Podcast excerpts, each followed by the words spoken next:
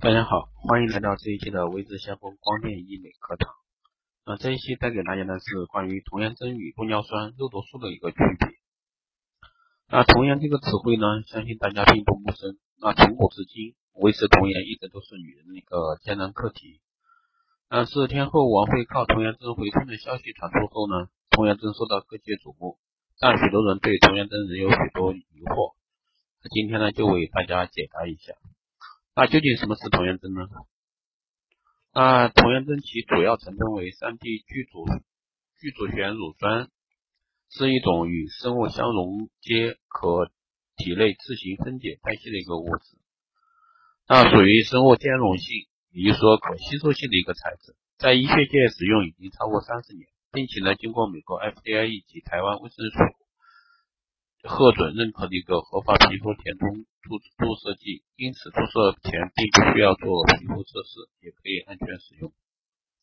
那玻尿酸与童颜针的区别在哪呢？虽然说玻尿酸和童颜针在功能上有相似之处，但它们的原理大不相同。玻尿酸是将其作为填充物填充填补凹洞的同时，增强皮肤的一个保水力，而童颜针是刺激皮肤生成胶原蛋白的制造。那前者的术后呢，效果是立竿见影；那后者呢，需要三至四周的缓冲期，那效果呢才会慢慢体现。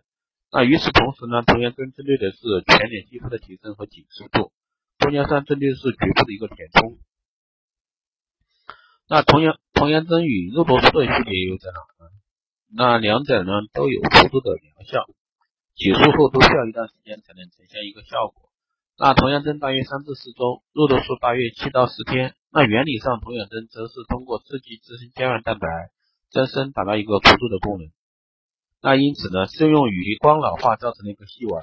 肉毒素则是通过阻断神经对肌肉的一个传导，达到一个辅助的效果。因此适用于动态性的一个表情纹。那前者是从深层改善皮肤的状态，那后者呢，仅仅是从放松表情肌，减少细纹的产生。从维持时间上来说呢，童颜针的效果更持久一些。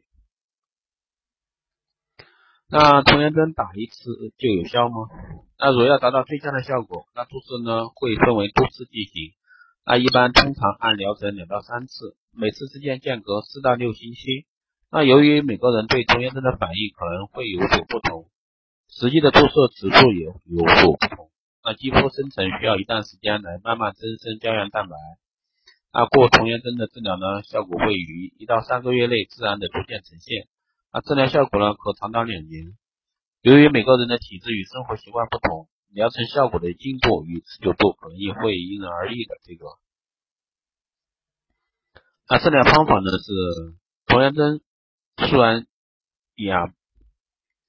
那治疗方法呢，我们下面来说一下童颜针。这次这里出来的话是一个平板啊。虽然氧被注射到皮肤的一个深层部位，刺激自身的骨胶原制造。那一个注射疗程后，可以补充大量流失的一个骨胶原，填补一个凹陷的部位，改善由浅至深面部皱纹以及坑纹，达到保持脸脸部的一个更细致、更年轻的外表。那我们下面来说一下它的一个注射步骤。第一步呢是注射前先为皮肤涂上麻醉膏，第二步呢是调配溶剂。然后无菌注射，用无菌注射用水加一个麻醉药。第三步呢是让瓶中的溶剂剂放二十四个小时，以确保完全融合，在此之间不可动摇。融合之后，轻轻搅拌后立即使用。那第四个呢是注射用消毒针头，针头类种类由医生决定，不要用注射用直径小于二十六 G 或针头已经弯曲。初始注射前消除空气。并检查针头是否堵塞。那斜面是针斜面是针插入皮肤真皮层、真皮深层或皮下组织层，然后提前提前针深度，直直至达到所需的一个皮肤。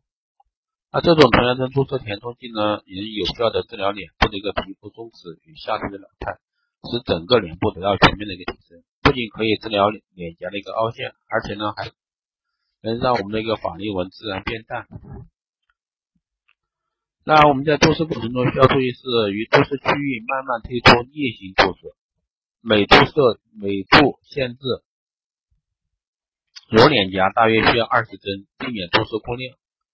完成程序后呢，以水以冰包，比如说，比如说我们用冰冰冰表直接接触皮肤的冰，敷于治疗部位，以减少水肿或淤伤淤伤。